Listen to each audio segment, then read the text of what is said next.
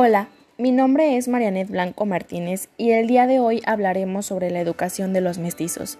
Durante la época colonial se llamaba mestizos a las personas nacidas de un español y un indígena, o al revés, lo cual no era muy frecuente.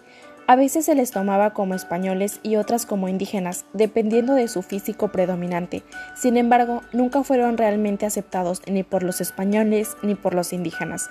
No tenían cabida en ningún grupo, Muchas veces los mestizos recibieron una educación como si fuesen españoles, pues se consideraba que un hijo de español no debía ser educado como indio. Los padres de los mestizos muchas veces pagaban a la administración para que sus hijos apareciesen en las actas de nacimiento como españoles pero a pesar de todo, siempre fueron considerados como gente vil, sin derecho para ocupar puestos reales o eclesiásticos. Tampoco podían ser funcionarios públicos ni gozar de repartimiento por, por orden expresa de Carlos V. En la sociedad de castas que se había formado en la Nueva España, el ser mestizo era una tragedia, pues los españoles consideraban a las culturas indígenas como inferiores y a los nacidos de uniones tan desiguales, unos seres sin ninguna valía social ni racial. Los mestizos fueron explotados terriblemente por los blancos, quienes se aprovechaban de su condición marginada e ilegítima. Los mestizos podían casarse legítimamente con otras castas, pero nunca con una española o una criolla. Podían hacerlo con indias y mulatas, pero nunca con mujeres blancas. Las primeras generaciones de los mestizos tuvieron un origen y una vida llena de penalidades. Generalmente, el mestizaje fue producto de un abuso de los españoles sobre las indias, con el consiguiente abandono de estas, que padecieron una maternidad forzada y desprotegida. Los hijos de las indias sometidas eran mal vistos por los españoles, que los consideraban inferiores, ese motivó entre las indias violadas la única salida a semejante carga, el infanticidio. Casi a diario amanecían en las acequias ahogados cadáveres de recién nacidos.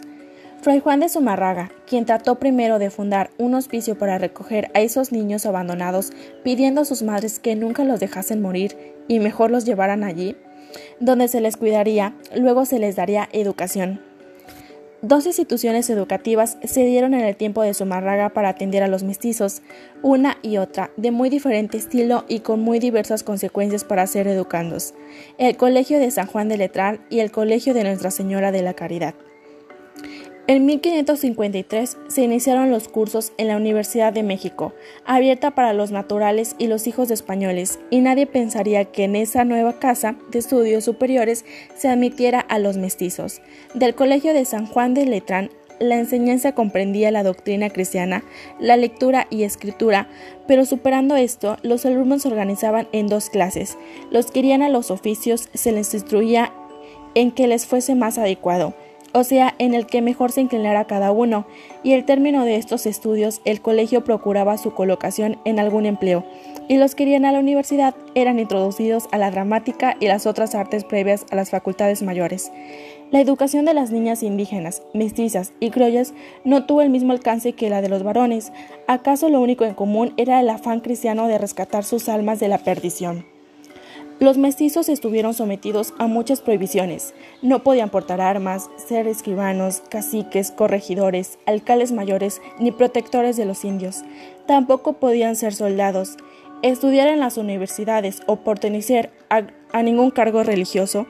Solamente se les aceptaba cuando podían comprobar que eran hijos legítimos.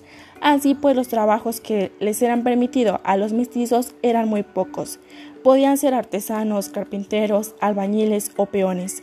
Todo ello se mantenía a pesar de que el número de mestizos fue aumentando considerablemente en el transcurso de la colonia.